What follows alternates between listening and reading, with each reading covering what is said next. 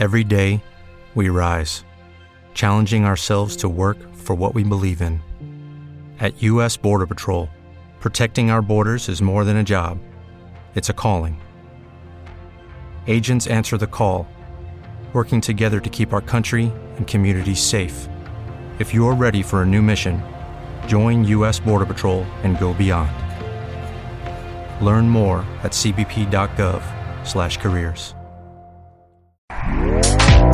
Este podcast forma parte de Evox Originals. Disfruta de este avance. Iniciamos una nueva andadura del lado del misterio buscando el camino de la verdad. Un programa que en algunos aspectos intencionados intentará cuando menos haceros pensar y sembrar algunas inquietudes en vuestras almas inquietas. Bienvenido al mundo de lo desconocido.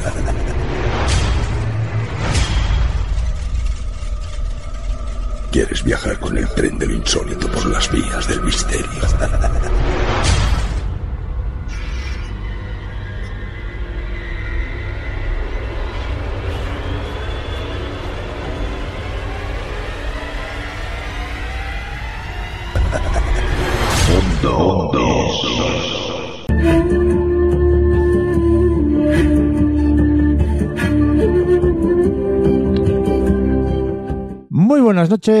Y muy bienvenidos, queridos amigos, queridos oyentes, al mundo del misterio.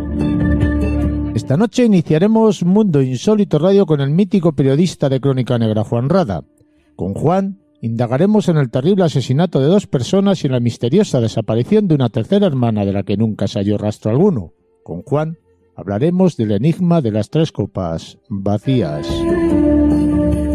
Seguiremos el camino por el mundo de la tecnología moderna de la mano de nuestro ingeniero informático Daniel García.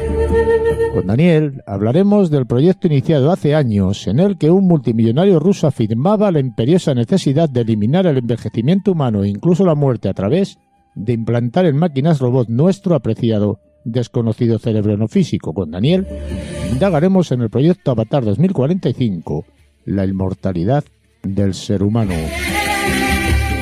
Sin prisa, pero sin pausa, veremos descender desde las profundas, oscuras, frías alturas a nuestra bruja particular, Concha Vara, hoy. Concha. Viene acompañada en su escoba voladora de los días y situaciones propicias para realizar ritos o rituales de magia blanca. Y esta noche finalizaremos Mundo Insólito Radio con el ingeniero y biólogo Eduardo Benítez Fernández tratando de conocer a esos agentes infecciosos microscópicos acelulares que solo pueden replicarse dentro de las células de otros organismos. Con Eduardo trataremos de conocer los temidos peligrosos virus.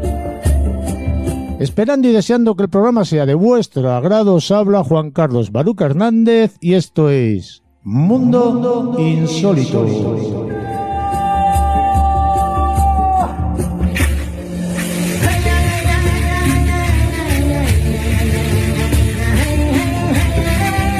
En enero de 1956, un pescador que regresaba de su faena diaria se encontró en la playa murciana de Mazarrón los cadáveres de dos hermanos junto a tres copas vacías y una botella de brandy. En el terrible escenario delictivo faltaba una tercera hermana, de la que no se halló rastro alguno. Buenas noches, Juan, ¿cómo estamos?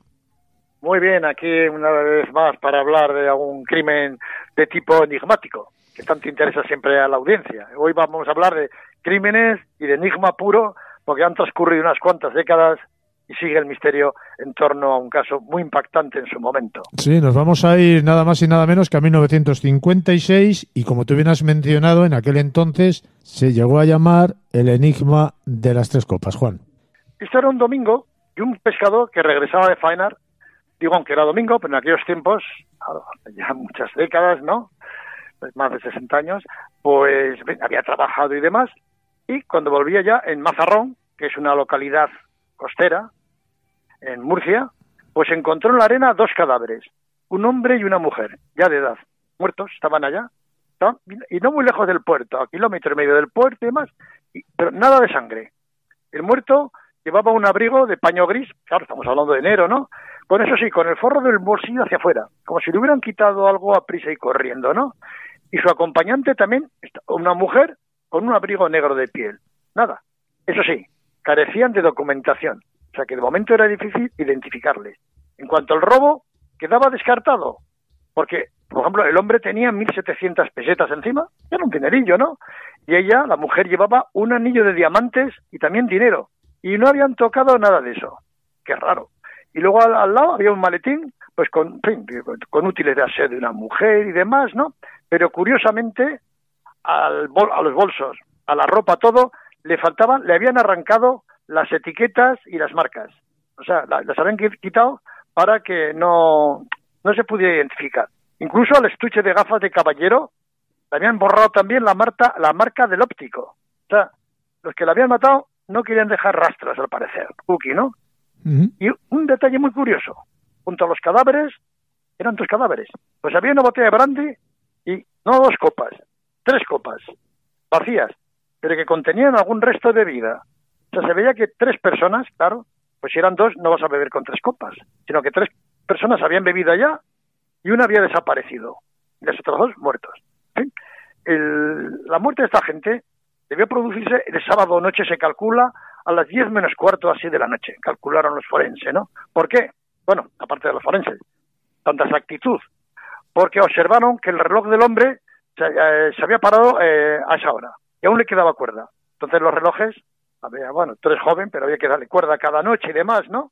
Entonces el reloj se ve que del golpe, de cuando lo mataron... ¿Te está gustando lo que escuchas?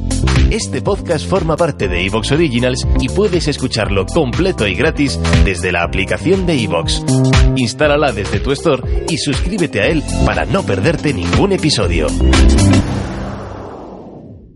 ¿Te preocupas por tu familia? Entonces, ¿por qué darles solo huevos ordinarios cuando pueden disfrutar de lo mejor? Eggland's Best, los únicos huevos con ese delicioso sabor fresco de granja, además de la mejor nutrición, como 6 veces más vitamina D, 10 veces más vitamina E y 25% menos de grasa saturada que los huevos regulares, además de muchos otros nutrientes importantes. Así que, dales los mejores huevos. Eggland's Best, mejor sabor, mejor nutrición, mejores huevos.